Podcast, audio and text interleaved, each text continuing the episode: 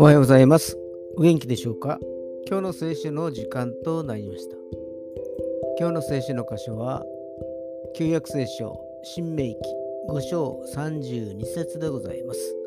新明記5章32節でございます。お読みいたします。あなた方はあなた方の神、主が命じられた通りに守り行いなさい。右にも左にもそれてはならない。アーメン。右にも左にもそれないで過ごしていくと幸せになり、長生きするという約束が伴っているのです。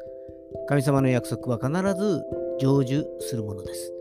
裁きの後には救いが、悲しみの後には喜びが、苦しみの後には癒しがセットでやってくるのです。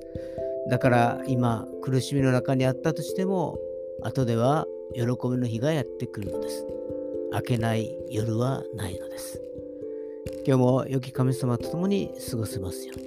それでは今日という一日が皆さんにとって良き一日でありますように。ヨッシーでした。